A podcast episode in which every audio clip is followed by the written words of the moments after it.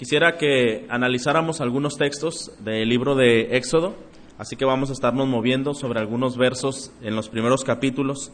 Y me gusta mucho este libro, uno de los primeros ah, que encontramos en nuestra Biblia, porque detalla mucho la obra de Dios, detalla mucho ah, los propósitos que Dios estaba haciendo en su pueblo en los primeros ah, momentos que vemos cuando ellos estaban esclavizados. He titulado a este mensaje La Universidad de Dios o la Escuela de Dios, Dios tratando a su pueblo de una manera especial para enseñarle, para instruirle, para corregirle y para encomendarle un encargo, un legado. Nosotros sabemos que en nuestros días las aulas proveen conocimiento, educación, ah, vocación, formación personal, y esto es muy bueno, hay muchas buenas escuelas en el mundo que pudiéramos reconocer, eh, sobre todo las de ah, capacitación profesional. Sin embargo, eh, cuando un, un aula eh, solamente se encarga de dar conocimiento, pudiéramos pensar que esto no afectará en otras áreas que una persona necesita ser formada, como lo es por supuesto el carácter, en donde se puede formar la perspectiva de la vida, y aunque es bueno el bagaje cultural y las aptitudes, sabemos que Dios siempre tiene para nosotros una enseñanza más amplia que solamente conocimiento. ¿Estamos de acuerdo? Eh, es bueno el conocimiento, es bueno adquirir toda clase de ah, instrucción que podamos, que el Señor ponga en nuestra mano para aprender, pero sabemos que la formación que Dios da a sus hijos es una formación integral mucho más alta que no solo comprende el conocimiento intelectual, sino que también Dios trabaja con nuestro carácter, con nuestras convicciones y con la manera en que vemos la vida. A través del Éxodo entonces vamos a explorar cómo es la escuela de Dios y cómo Él cumple con esta formación de carácter, cómo capacita eh, espiritualmente para vivir en una forma correcta, en una dirección correcta. En la vida de Moisés vamos a ver a un Dios pendiente de su pueblo que actúa con misericordia y amor. Vamos a Éxodo capítulo 1, vamos a leer algunos de estos versículos. Solamente siga con su vista. Éxodo 1, leeré versículos 8 y 9. Entre tanto se levantó sobre Egipto un nuevo rey que no conocía a José y, dijo a su pueblo, He aquí el pueblo de los hijos de Israel es mayor y más fuerte que nosotros. En el versículo 13 nos dice, y los egipcios hicieron servir a los hijos de Israel con dureza y amargaron su vida con dura servidumbre en hacer barro y ladrillo y en toda labor del campo y en todo su servicio, al cual los obligaban con rigor.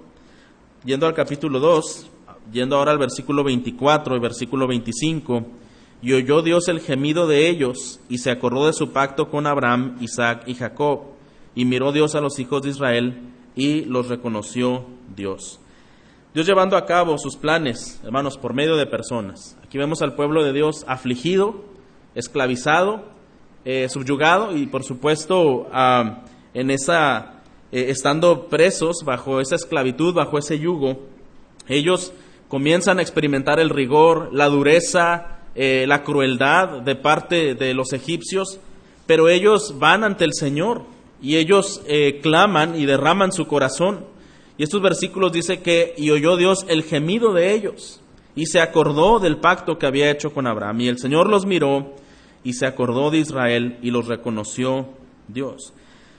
¿De qué manera el Señor pudo responder a este gemir, a esta necesidad, a esta desesperación de su pueblo? Bueno, Dios lleva a cabo sus planes, hermanos, por medio de personas. ¿Estamos de acuerdo? Dios lleva a cabo sus planes por medio de personas. Para nosotros este día es especial porque reconocemos cómo la vida del pastor Samuel ha sido de mucha bendición, de mucho fruto en este lugar. Y sabemos que es la obra de Dios, pero Dios usa a personas. Y esto, por un lado, nos anima y quizá por otro lado, ah, nos reta también cuando sabemos que Dios usa personas. Personas escogidas para estas tareas deben recibir una capacitación divina y esta capacitación, hermanos, muchas veces es impartida de una manera muy ardua, con, con, fuerte rigor, para estar en las condiciones adecuadas. Porque las tareas que Dios encomienda a sus hijos para planes eh, divinos son de dimensiones divinas y solo se pueden realizar mediante recursos también divinos. Entonces, esto sobrepasa lo común, esto sobrepasa lo normal, lo que una persona pudiera decir, eh, yo tengo la habilidad, la capacidad de poder hacer o, lograr tal cosa, no, hermanos. En, la mente de Dios no depende de la sagacidad que una persona tenga, sino de su gracia que capacita, de, de la formación que Él utiliza para poder preparar a esa persona para que lleve a cabo sus planes.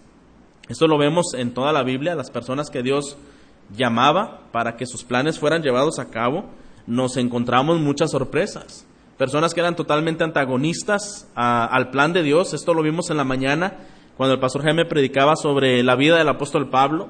Él era aferrado a ir en contra de la iglesia de Dios, pero el Señor le pone una experiencia en su corazón donde transforma y convierte su vida y fue un gran hombre usado para la gloria de Dios. Vemos a otras personas que pudieran, pudiéramos pensar insignificantes socialmente, pero la capacitación que el Señor dio a esas personas les hizo cumplir los deberes y los deseos de Dios.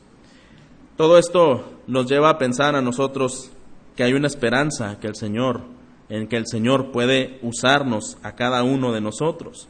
Eh, no vamos ahí, pero recordamos el texto de 1 Corintios 1 donde dice que el Señor no vino a lo noble, a lo fuerte, a lo sabio. ¿A quién vino el Señor? A lo vil del mundo, a lo menospreciado, ¿verdad? a lo imperfecto, a lo que no es, dice, para deshacer lo que es, a fin de que nadie se jacte en su presencia. Así es como el Señor obra, hermanos. Vamos a comenzar entonces viendo cómo Dios capacitó a un hombre para hacer esta tarea de liberación de su pueblo. En Éxodo capítulo 2, los primeros versículos que vimos, los diez versículos que leímos, nos habla acerca del nacimiento de Moisés y cómo fue encontrado en el río y cómo fue llevado por una de las de Faraón y entonces fue criado allí en el palacio. Vivir en el palacio real proveyó a Moisés la mejor preparación académica, le dio los mayores recursos que existían en esa época. En esa formación él estuvo sus primeros 40 años de vida. Y vamos a ver versículos 11 al 15 de Éxodo 2.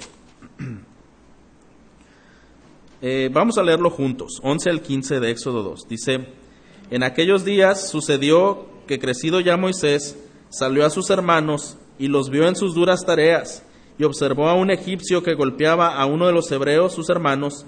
Entonces miró a todas partes y viendo que no parecía nadie, mató al egipcio y lo escondió en la arena. Al día siguiente salió y vio a dos hebreos que reñían. Entonces dijo al que maltrataba al otro, ¿por qué golpeas a tu prójimo? Y él respondió, ¿quién te ha puesto a ti por príncipe y juez sobre nosotros? ¿Piensas matarme como mataste al egipcio? Entonces Moisés tuvo miedo y dijo, ciertamente esto ha sido descubierto. Oyendo Faraón acerca de este hecho, procuró matar a Moisés, pero Moisés huyó de delante de Faraón y habitó en la tierra de Madián.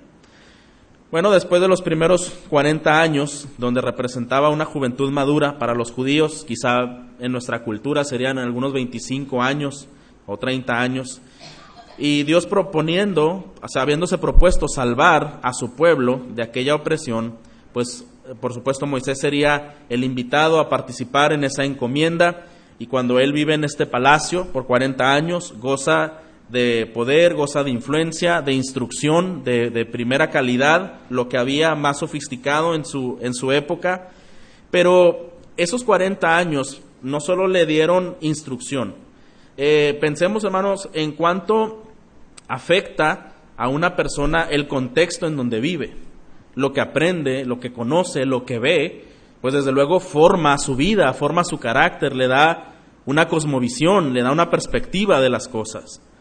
Sin embargo, ah, esto apenas sería la primera etapa que Dios estaría usando para eh, trabajar y capacitar a Moisés. Sí le dio mucho recurso intelectual, sí le dio una, una seguridad en el lugar en donde estaba.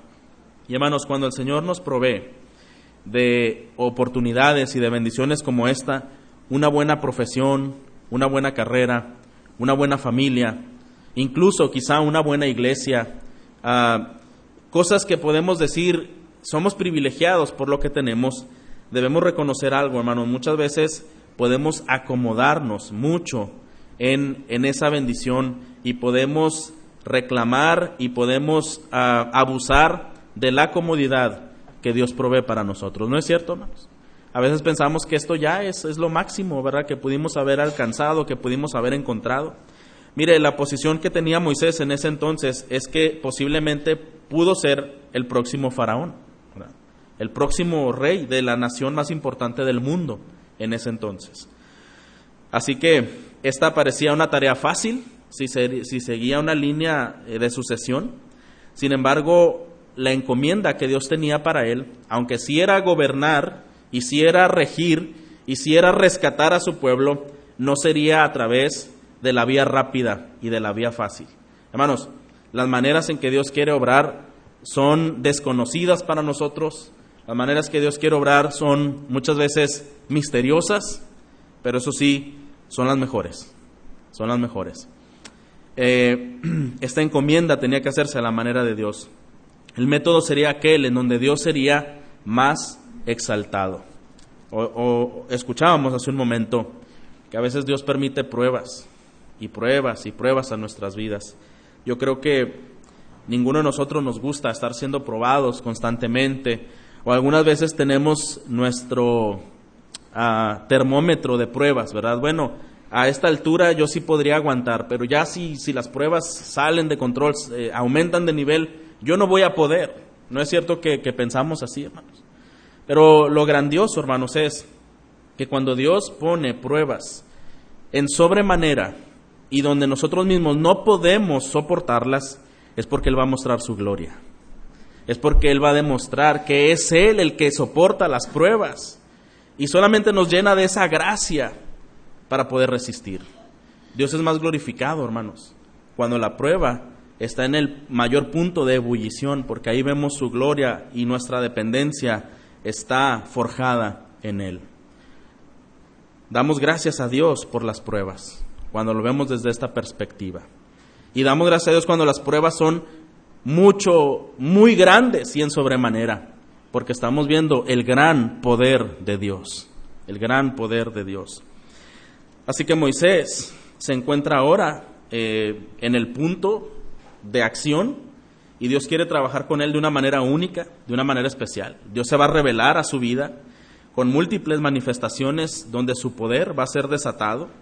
Y la gran preparación académica que él había recibido en el palacio era insuficiente, apenas era el comienzo para el reto que el Señor tendría para su vida. Cuando él huye de Egipto, ya vimos estos versículos, él se refugia eh, en el desierto, en Madián, y ahí pasa otros 40 años. Eh, recuerda usted que antes las personas vivían muchos años, entonces prácticamente estaba saliendo a la madurez, lo que sería quizá para nosotros alguien que tendría 40, 45 años, ¿verdad? Que él tenía en sus 80.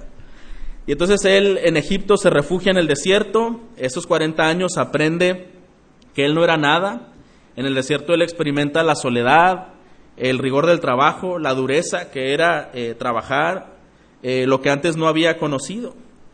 Y una vez que había aprendido eso bien, él ingresa entonces a esta escuela divina, a esta universidad de Dios. Y vamos a, ver tres aspectos importantes que Dios enseña en su escuela. Lo primero es la filosofía. Esta palabra filosofía no significa algo malo, se utiliza, ¿verdad? Los griegos lo usaban para decir que era amar la sabiduría o era amar la instrucción, lo que llamamos nosotros la filosofía es lo que se enseña. ¿Qué es lo que te enseñan, verdad? Cada eh, institución tiene una filosofía. ¿Cuál es tu filosofía en tu institución? Bueno, pues ser el mejor, bueno, aprender esto en este campo, llegar a este nivel. Bueno, ¿cuál es la filosofía que Dios? La filosofía de esta escuela enseña quién es Dios. Realmente la escuela de Dios, lo que Él quería enseñar, eh, es algo sencillo de decirlo, pero algo complejo de aprenderlo. Es decir, lo que Dios quería enseñar era, te voy a enseñar algo que es sencillo de decir, te voy a enseñar quién soy yo.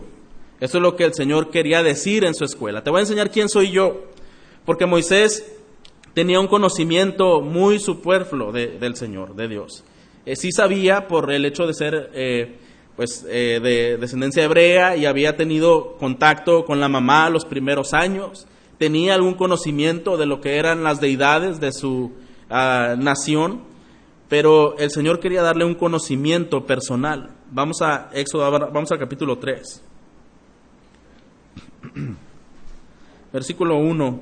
Apacentando Moisés las ovejas de Jetro, su suegro, sacerdote de Madián, llevó las ovejas a través del desierto y llegó hasta Oreb, monte de Dios.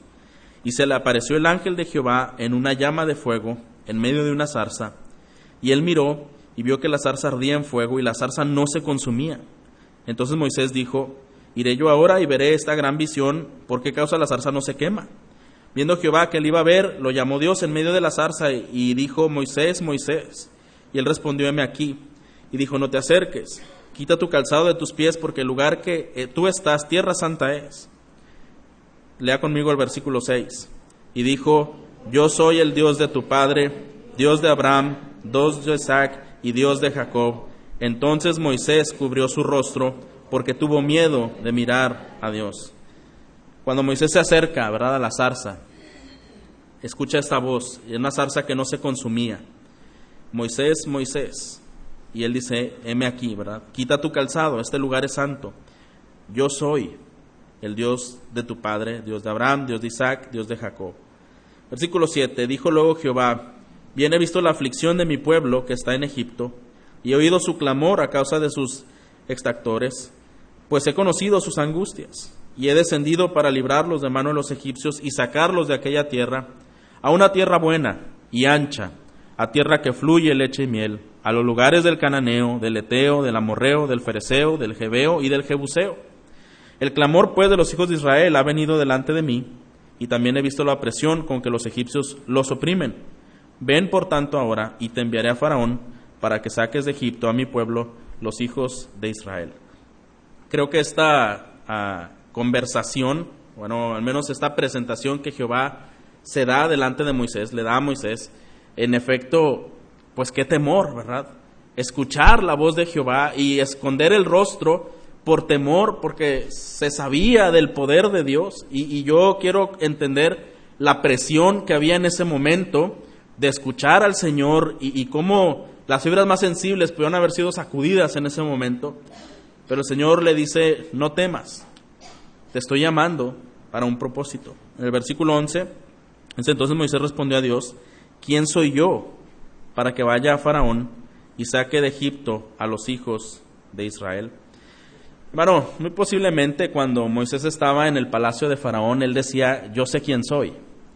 Soy el segundo de Faraón, ¿verdad? Soy de cierta calidad de persona. Pero ahora que el Señor le llama para una tarea extraordinaria, sobrenatural, de trascendencia divina, espérame Señor, ¿quién soy yo? ya se había ubicado un poquito, ¿verdad? Esos 40 años de rigor, de soledad, de sequía, habían nivelado las emociones y el propio concepto de sí mismo que Moisés tenía. Y ahora dice, ¿quién soy yo? Moisés conocía a Jehová solo por historia, por tradición, pero no de manera especial, no de manera personal, hasta que Jehová lo llama a través de esta zarza y manifiesta su propósito y manifiesta su ser. Versículos 13 y 14, ah, versículo 12, y él respondió, ve porque yo estaré contigo, y esto te será por señal de que yo te he enviado, cuando haya sacado de Egipto al pueblo, serviré a Dios sobre este monte. Y dijo Moisés a Dios, he aquí que llego yo a los hijos de Israel y les digo, el Dios de vuestros padres me ha enviado a vosotros, si ellos me preguntaran cuál es su nombre, ¿qué les responderé? Otra vez lea conmigo el versículo 14. Y respondió Dios a Moisés, yo soy el que soy, y dijo, así dirás a los hijos de Israel, yo soy, me envió a vosotros. Qué autoridad, ¿verdad, hermanos? Qué autoridad de parte de Dios. Vemos a Moisés temeroso. Bueno, espérame, Señor, sí entiendo la tarea. Ir, presentarme a Faraón y decirle que deje ir a tu pueblo, pero ¿quién soy yo? Y cuando ellos me pregunten a ah, ¿qué, qué Dios me mandó, ¿qué les voy a decir? ¿Qué voy a contestar? el Señor le da la certeza, ¿verdad?, de que Él estaría con él. Y dice, tú diles, yo soy, me he enviado. Con una autoridad, hermanos. No vemos aquí tantas explicaciones, no vemos, diles que esto, recuérdales aquello, es, diles yo soy, me enviado. Eso, eso es una autoridad tan grande que el Señor manifiesta. Hermanos, de la misma manera, Dios conoce todo respecto de nosotros. Quizá muchos creemos conocerle ya en un grado muy especial, sin embargo, yo puedo asegurarle a lo que la Biblia nos dice, que nunca, nos dejaremos de sorprender de lo tanto que nos hace falta conocerlo más. ¿Estamos de acuerdo? Ninguno de nosotros puede jactarse eh, hoy y decir, yo conozco al Señor mejor que lo que conoce el que está al lado de mí, el que está atrás de mí. Yo he tenido múltiples experiencias con Dios. Creo que el Señor en su gracia nos ha permitido conocerlo, pero es sorprendente saber que un Dios infinito jamás dejaremos de conocerlo y por tanto jamás dejaremos de sorprendernos, hermanos, porque es el Dios, el único Dios verdadero, el gran yo soy. Y ahora Moisés abrumado con tanta información y su, y su cuerpo y su corazón estremecido por esta realidad, ah, bueno, yo iré y ellos me preguntarán quién me llama, qué haré. Hermanos, ah, ¿cuántas veces el Señor ha querido revelarse a tu vida, ha querido revelarse a mi vida y quizá ha tenido que usar estos métodos de su escuela para que nos quede mejor la lección? En, en las escuelas normalmente, ¿verdad? Eh, se utilizan por lo menos dos áreas, que dicen, bueno, una cosa es la teoría y otra cosa es la práctica. La teoría muy bien, una persona pues puede sacar una nota muy alta en su examen, puede sacar la nota perfecta, pero una cosa es que haya entendido el procedimiento y haya respondido, pero qué diferente es ya en el campo y llevarlo a la práctica, donde el ejercicio es real, donde la prueba es real, donde las demandas son reales. Es muy distinto. Ahí las notas quizá no ayuden tanto como pudiera ayudar el saber hacer las cosas. Bueno, a veces como cristianos nuestra vida es similar. Sabemos textos, sabemos acerca de Dios, sabemos acerca de su plan, sabemos eh, cosas respecto al Señor, pero cuando estamos en el momento de la prueba, cuando estamos en el tiempo del desierto, nos damos cuenta cuánta falta nos hace conocerlo en verdad. Cuando nuestro corazón se agobia, cuando nuestro espíritu se desgasta, cuando nuestra mente no entiende por qué pasan ciertas situaciones, incluso cuando nuestro corazón está decidido a explotar por ciertas situaciones en nuestra vida, entendemos, Señor, realmente no te conozco. Me falta mucho por conocerte. En verdad me doy cuenta cuán limitado estoy, Hermanos, en esos momentos sale nuestro egoísmo, nuestro orgullo, nuestra falta jactancia, nuestro pecado, nuestras expectativas humanas descubiertas, nuestros planes frustrados, porque estamos frente al Maestro de Maestros y Él nos enseña sus propósitos de una manera perfecta. Un conocimiento personal es lo que el Señor quiere enseñar en su escuela a Moisés le dijo, algo sencillo te voy a enseñar, te voy a enseñar quién soy yo, te voy a enseñar quién yo soy. Y entonces él está aprendiendo. Nosotros podemos aprender cada vez que el Señor nos lleva al desierto, de una manera especial. Moisés aprendería a conocer a Dios en su escuela, no solo mediante un conocimiento personal, también era mediante un conocimiento práctico. Vamos a capítulo 3 nuevamente, vamos al versículo 18. 18 al 20. y oirán tu voz, e irás tú y los ancianos de Israel al rey de Egipto, y les diréis, Jehová el Dios de los hebreos nos ha encontrado. Por tanto, nosotros iremos ahora camino de tres días por el desierto para que ofrezcamos sacrificios a Jehová nuestro Dios. Mas yo sé que el rey de Egipto no os dejará ir sino por mano fuerte. Pero yo extenderé mi mano y heriré a Egipto con todas mis maravillas que haré en él, y entonces os dejará ir. Posiblemente eh, el Señor se adelanta a, las interrogantes de Moisés y a las experiencias y expectativas de Moisés. Bueno, ir a hacer una solicitud a Faraón suena sencillo, ¿verdad? Es como ir y llevar, ¿verdad? Una petición. Pero, ¿quién es Faraón? Es un hombre tremendo y terrible. ¿Y cómo va a responder? ¿Y de qué manera se va a descomponer? A lo mejor en ese mismo momento me va a aniquilar o por lo menos lo va a intentar. Pero Jehová, hermanos, todo en control. Tú solamente vas a notificar. Tú solamente vas a expresar la petición. Y mira, ¿sabes qué? Te va a decir no. No es cierto que nosotros diríamos, pero ¿por qué voy a pedir o hacer algo de alguien que me va a decir no? Mejor y si me ahorro el disgusto. Pero el Señor lo que quiere decir es, a ti te va a decir que no, pero a mí no me va a poder decir que no. Bueno, esas ya son palabras mayores, ¿verdad? Esas son palabras mayores. A mí me podrás decir que no, pero al Señor no le puedes decir que no. Y, y Jehová le dice, los va a dejar ir no por tu petición, les va a dejar ir por mano fuerte, por mano fuerte. Tú, tú solo cumple de ir y llevar la encomienda. Del resultado me encargaré yo. Un conocimiento práctico. La tarea comenzaría y Moisés vería a Jehová obrando de una manera indescriptible. Conocer a Dios de esta manera, hermanos, implica un andar diario con Él y poder ser testigos de su grandeza, poder ser testigos de su excelencia, lo que su palabra nos revela y lo confirmamos en nuestra vida personal cuando las pruebas son difíciles. Moisés aprendería a conocer a Dios en esta escuela, a través de ese conocimiento profundo, a través de un conocimiento práctico, pero también eh, este conocimiento tan ah, profundo y personal lo, veremos de esta manera. Eh, esto se iba a obtener en la conclusión de la observación y meditación que Moisés tomara acerca de todas las obras que Jehová iba a hacer. Él solamente le está preparando. Mira, Moisés, ah, yo voy a dar a conocer quién soy yo. Tú me vas a conocer. Tú me vas a conocer. No me conoces ahorita, me vas a conocer. Y cuando me conozcas, lo vas a hacer por lo que yo voy a hacer. Mis obras van a dar testimonio de quién soy yo. Y ahí entonces no te va a quedar duda. Y eso es lo que yo quiero que tú aprendas. Esta meditación en las obras poderosas de Dios darían a Moisés una lección.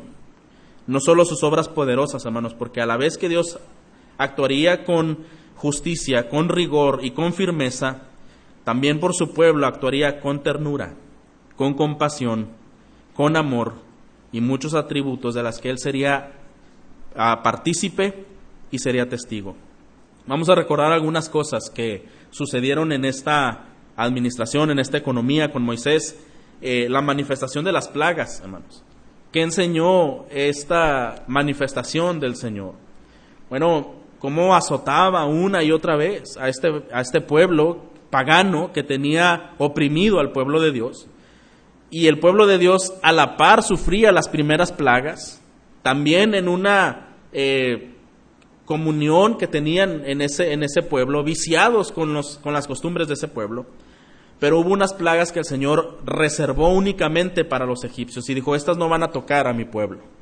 Yo sé hasta dónde mi pueblo tiene que ser afligido, pero estas otras son para el que no es mi pueblo. La manifestación de los plagas nos muestra el cuidado fiel hacia su pueblo, al no permitir que las plagas más ah, mortales azotaran a los israelitas. ¿Qué decir, hermanos, de la división del Mar Rojo? Un portento glorioso, que ellos fueron testigos cuando fue la culminación de su rescate, de su salida, algo que no tenía explicación, eh, tener dos paredes de agua y, atravesar en seco, la dirección constante hacia su pueblo ya en, el desierto, la nube de fuego, la provisión de manera eh, de, de, alimento, el maná. ¿Cuántas cosas estaba aprendiendo Moisés, verdad? Del maná en el desierto, la instrucción de los mandamientos escritos en tabla. cuando nosotros nos, nos sumergimos a la palabra de Dios, comenzamos a explorar y a ver esas obras del gran yo soy. Vemos esas obras de Dios y entonces confirmamos, aprendemos de su carácter. Y no es cierto, hermanos, que cuando leemos esto nos emociona saber quién es nuestro Dios. Nos, nos, anima a saber quién es nuestro Dios. Al explorar la palabra de Dios, ver cómo Dios actúa hacia su pueblo, nos anima a depender en Él. Ahora, en la escuela de Dios, no solo Él eh, Moisés aprendería a través de una filosofía. Eh, es decir, ¿qué es lo que se aprende? Dios era algo sencillo, vas a aprender quién soy yo. Pero también en una escuela, en una universidad, es la forma. Se enseña cuál es la filosofía y también cuál es la forma, es decir, cómo se enseña. La forma, la forma es el método que enseña a la persona, eh, enseñaría a la persona de Dios. Y esto va a ser mediante un conflicto potencial. En, el capítulo 4 de Éxodo, versículo 1, vemos este, este conflicto potencial. Entonces Moisés respondió diciendo, he aquí que ellos no me creerán, ni oirán mi voz, porque dirán, no te ha parecido Jehová. Versículo 10. Entonces dijo Moisés a Jehová, ay Señor, Nunca he sido hombre de fácil palabra, ni antes ni desde que tú hablas a tu siervo, porque soy tardo en el habla y torpe de lengua. Versículo 13. Y él le dijo, ay Señor, envíate ruego por medio de que debes enviar, ¿verdad? Él está renunciando a la tarea, ¿verdad? Antes de tomarla. A ver, este Señor, sí, eh, eh, ocupas a un vocero y alguien que comunique tus, tus propósitos, pero mira, para empezar yo soy tartamudo, no tengo facilidad de palabra, no se me da ah, eso de hablar con, con elocuencia y, facilidad. Además de esto, eh, yo pienso que no soy la persona, mira, yo te, te ruego, yo te pido que consideres bien cuál es la persona que tú necesitas para esa tarea. Ahora, hermanos, ¿estaba Moisés, era Moisés incapaz de hacer esa tarea? Sí, por supuesto que era incapaz. Pero otra vez lo que él tenía que aprender era en nombre de quién iría por el poder de quien iría, bajo qué autoridad iría. Y otra vez, hermanos, eso cambia todas las cosas. ¿Estamos de acuerdo? Eso cambia todas las cosas. La forma, hay un conflicto potencial, un conflicto personal. En estas clases Moisés aprendería que no son las cualidades humanas las que el Señor depende para que una tarea se realice, no es la mayor importancia ante los ojos de Dios, sino la disposición de un corazón humilde que desea obedecer a su palabra. en el versículo 11 que ya leímos vemos que él eh, hace algunas ah, exclamaciones de pretexto y el versículo 14 nos dice entonces Jehová se enojó contra Moisés y dijo, no conozco yo a tu hermano Aarón, levita, y que él habla bien, he aquí que él saldrá a recibirte y al ver y al verte se alegrará en su corazón. Bueno, el Señor le dice allí, mira, no hay limitaciones, el hablar es un problema. No conozco a tu hermano Aarón, un levita, alguien que es diestro para esta tarea. Él irá contigo. Versículo 17. Y tomarás en tu mano esta vara con la cual harás señales. El Señor le comienza a proveer a él lo que él necesitaba. No tienes voz, irá contigo un levita que sabe hablar.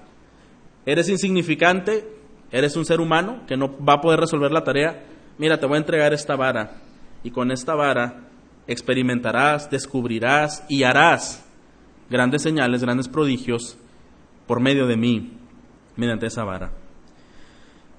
Ah, muchas veces, hermanos, cuando Dios nos somete a pruebas incómodas e inexplicables, dije hace un momento, Dios revela la vanidad de nuestro corazón, la arrogancia de nuestro corazón, pesa lo más profundo, el fondo de nuestro corazón, cuando nos damos cuenta que las habilidades y quizá todas las credenciales de las cuales pudiéramos presumir no sirven para nada, ¿verdad?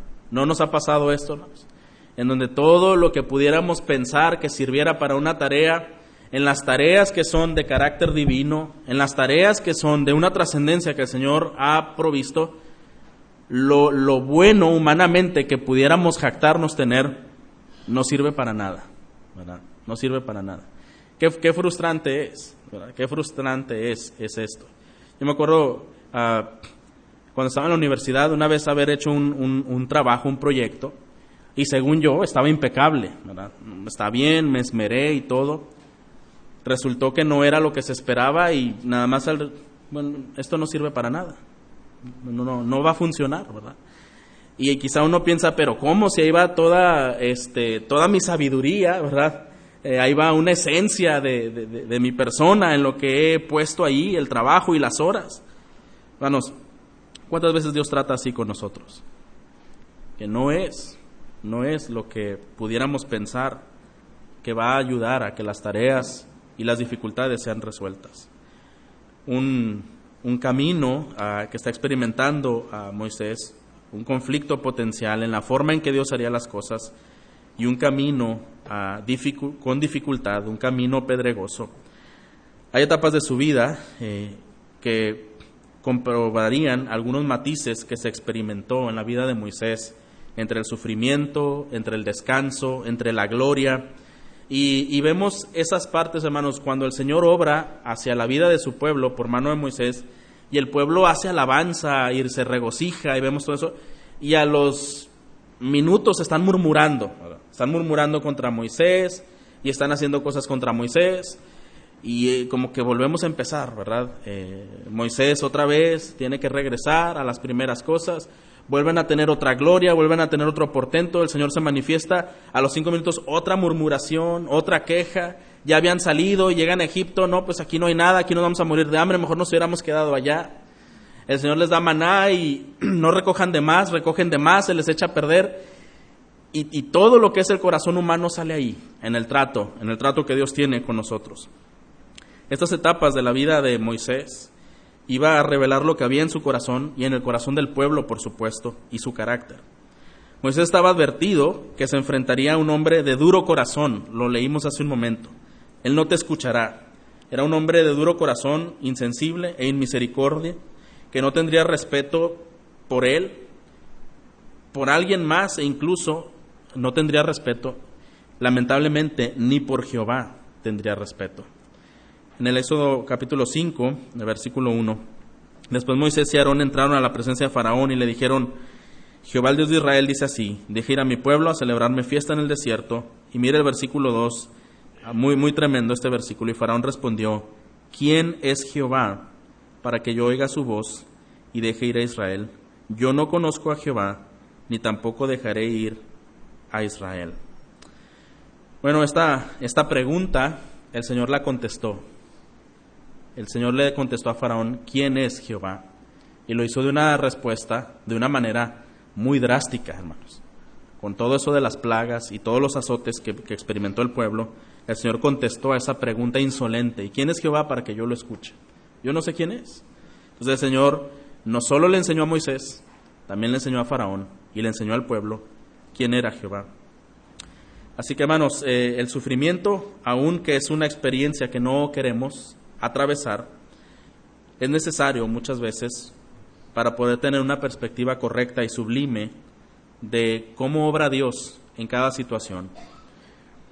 Eh, es Dios muchas veces usa la prueba como un instrumento para moldear nuestras vidas. Ahorita escuchaba que se decían en las sesiones de gracias, el Señor me está moldeando. Cuando la vida ya no es normal, mientras hacemos nuestra rutina y todo está bien, pero cuando Dios cambia todo eso, y más de una manera drástica, nos empieza a moldear. Y, como sabemos, ¿verdad?, cómo trabaja eh, el, artesano, ¿verdad? Cómo, cómo trabaja el, maestro con el cincel, pues tiene que quitar todas las cosas que no sirven. Y, y, para poder esculpir una piedra, no se hace con, con, mucho cariño, ¿verdad? Como con tijeras. ¿Cómo se esculpe una piedra? A martillazos, a cincelazos, ¿verdad? A, a dificultad, a dolor. Y muchas veces el Señor permite el dolor en nuestra vida y el cincel y el martillo con un nivel tan profundo, pero Él solamente está haciendo su obra. Él está haciendo su obra, la cual no ha terminado con nosotros todavía. Y esto es una bendición, saber que Dios no se ha dado por vencido con nosotros. ¿No es así, hermanos? Él sigue trabajando en nuestras vidas. Pensemos un momento en cómo fue el sacrificio de nuestro Señor Jesucristo. Cristo es el siervo sufrido que por amor fue a la cruz para lograr nuestra salvación. Cristo, siendo perfecto y siendo el Hijo de Dios, atravesó el camino del sufrimiento para revelar la gloria mediante el Padre. Hermanos, muchas veces será el sufrimiento el camino que Dios escoja para llevar a cabo sus planes. Y si es el deseo de Dios, solamente nos resta obedecerlo. La tribulación es el fuego que elimina lo que una joya no necesita para hacerla una, pieza ¿verdad? De, gran valor. Eh, es probado el oro, los, los, metales más preciosos se prueban con fuego, la Biblia no lo dice. Y sin sufrimiento no hay madurez. La adversidad quita de nosotros, de nuestras vidas, lo que dijimos, la vanidad, el orgullo, la simpleza y otros males que no nos permite ser lo que Dios desea que seamos y que hagamos. La dureza del corazón de Faraón se muestra de dos maneras. En primero, se opone a que los israelitas salieran a Egipto para adorar, y la segunda, al intentar negociar con Moisés, porque llega un momento cuando se sigue ah, aumentando esta petición, bueno, los voy a dejar ir, pero a los puros hombres, Bueno, los voy a dejar salir, pero eh, que no se lleven las mujeres. Bueno, con las mujeres, pero sin los hijos. Bueno, con los hijos, pero sin, sin el ganado y sin nada. Y empieza a negociar, empieza a negociar. Vamos a ver, ayúdeme a leer rápidamente estos versículos. Éxodo 8, 25 y 26. Alguien rápido que, que lo encuentre. Sí, gracias.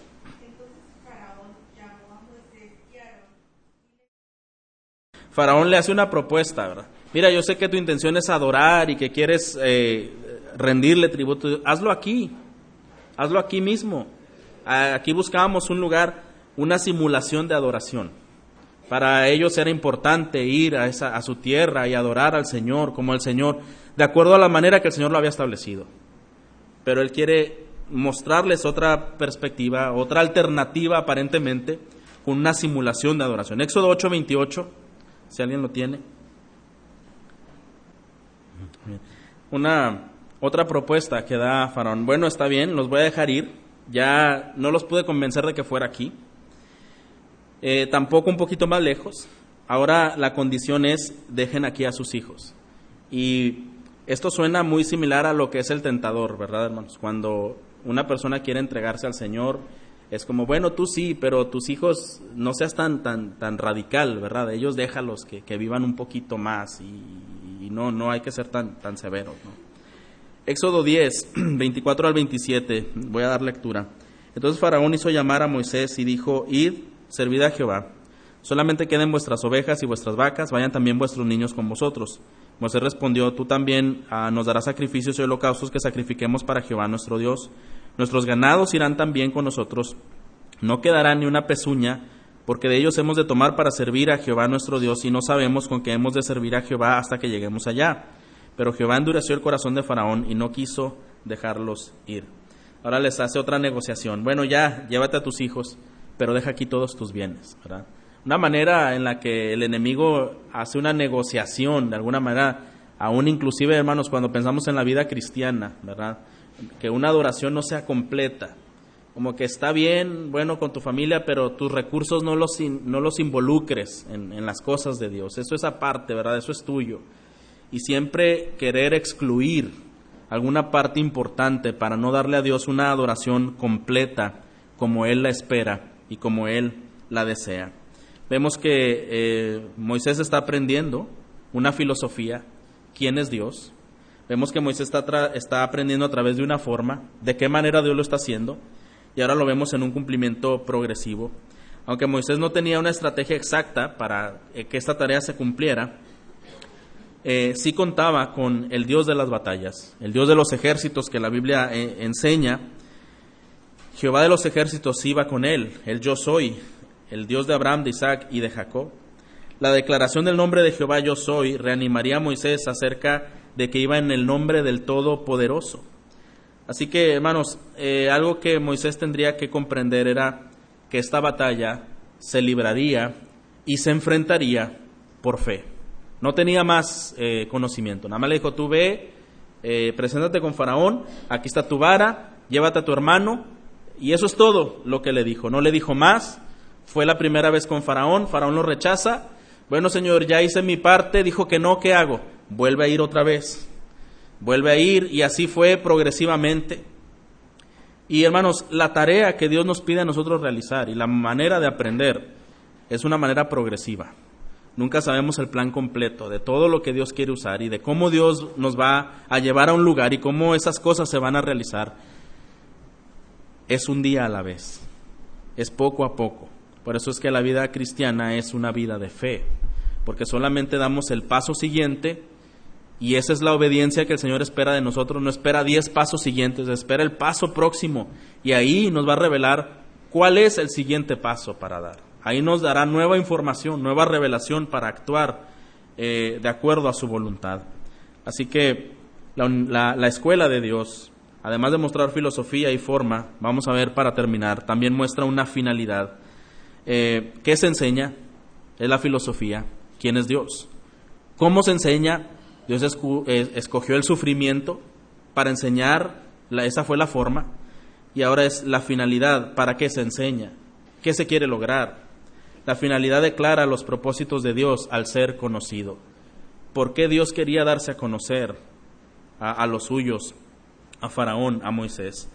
Sus discípulos deberían de llegar a obtener primeramente un corazón limpio o un corazón uh, pulcro. Dios deseaba de Moisés y de su pueblo que este pueblo le temiera, que este pueblo le adorara como el único y suficiente Dios, que quitaran de su cabeza el paganismo. Mientras las plagas se desarrollaron, cada plaga, ¿qué significaba, hermanos? Un azote a los diferentes supuestos dioses que los egipcios tenían. El dios del lago y el dios de la lluvia y el dios de la fertilidad, todos esos fueron azotados. Y el pueblo de Israel solamente tendría que confiar en el único y verdadero Dios. Así que el, el pueblo de Dios tendría que limpiarse de todo ese paganismo, tendría que limpiarse de todas esas alternativas idolátricas con las que ellos buscaban llevar a cabo sus planes y tendría entonces que depender y que conocer y que reconocer quién era Dios, el único Dios verdadero. Después de sacar Dios a su pueblo con mano fuerte de aquella pagana nación, los introdujo al desierto. Y no vamos ahí, pero Deuteronomio 8.2 nos dice eh, por qué el Señor sacó del, del el, a, su pueblo de, y lo llevó al desierto para purificar su, su corazón. Si alguien gusta buscarlo, está bien. Deuteronomio 8 y, y, le dan lectura, versículos 2 al 5. Escuché un movimiento de hojas, entonces mejor vamos a leerlo. Deuteronomio capítulo 8, versículos 2 al 5. Gracias.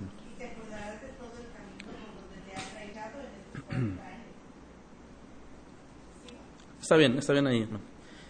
Eh, el plan de Dios, hermanos, en las pruebas es purificarnos. ¿Estamos de acuerdo, hermanos?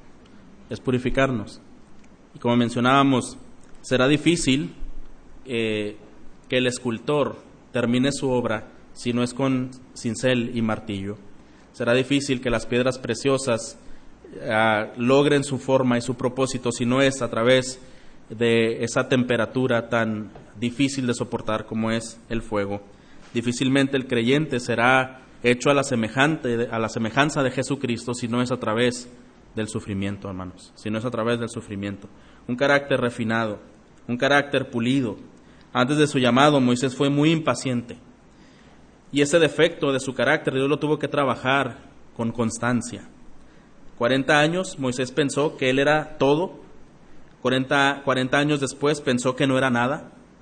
Y los últimos 40 años en esta historia pensó cuánto necesitaba de Dios. Cuánto necesitaba de Dios. Cómo el Señor, hermano, nos lleva por caminos diversos, niveles distintos para aprender quién realmente somos y quién realmente es Él. Dios desea trabajar en nuestros corazones para que estén afinados y estén listos para esas tareas divinas. Dios más que buscar manos, siempre busca más corazones.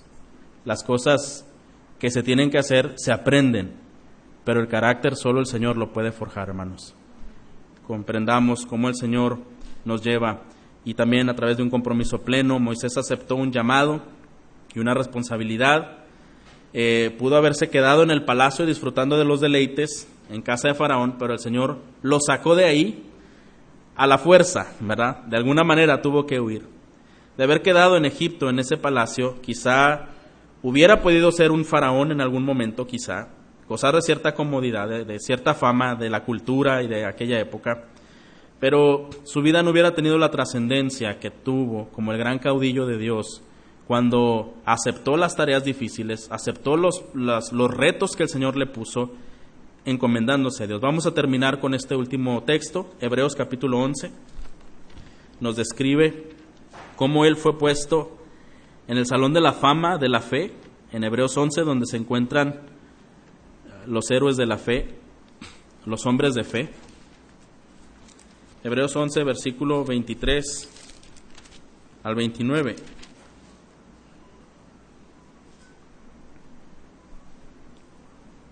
Vamos a leer juntos. Eh, eh, Hebreos 11, 23 al 29. ¿Estamos listos? Nos dice, por la fe Moisés cuando nació fue escondido por sus padres por tres meses porque le vieron niño hermoso y no tuvieron el decreto del rey.